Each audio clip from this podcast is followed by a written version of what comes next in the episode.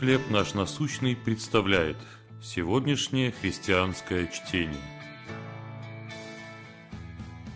Любовь, которая прощает. Послание к Колоссянам, 3 глава, 13 стих. «Живите, снисходя друг к другу и прощая взаимно». 80 лет в браке.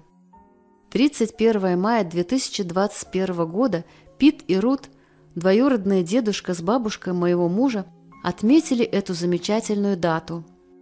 После случайной встречи в 1941 году, когда Рут училась в колледже, молодые люди были так влюблены, что поженились на следующий день после выпускного. Пит и Рут убеждены, что это Бог свел их вместе, а затем направлял все последующие годы. Размышляя о 80 годах совместной жизни, Пит и Рут сходятся во мнении, что одной из важнейших причин их семейного счастья была готовность прощать. Любой человек, состоящий в здоровых отношениях, понимает, что все мы регулярно нуждаемся в прощении за причиненную друг другу боль, будь то недоброе слово, нарушенное обещание или невыполненная работа. В библейском тексте, призванном помочь верующим жить в единстве – Павел упоминает о важной роли прощения.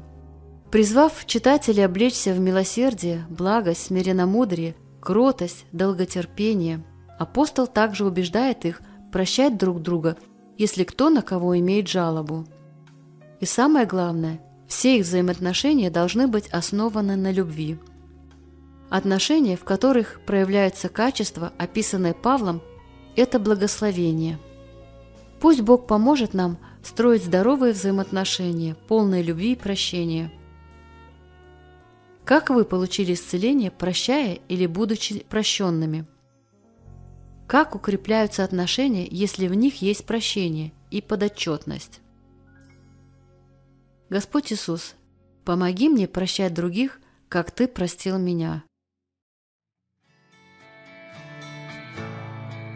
Чтение на сегодня предоставлено служением «Хлеб наш насущный» Еще больше материалов вы найдете в наших группах Facebook, ВКонтакте, Instagram и Telegram.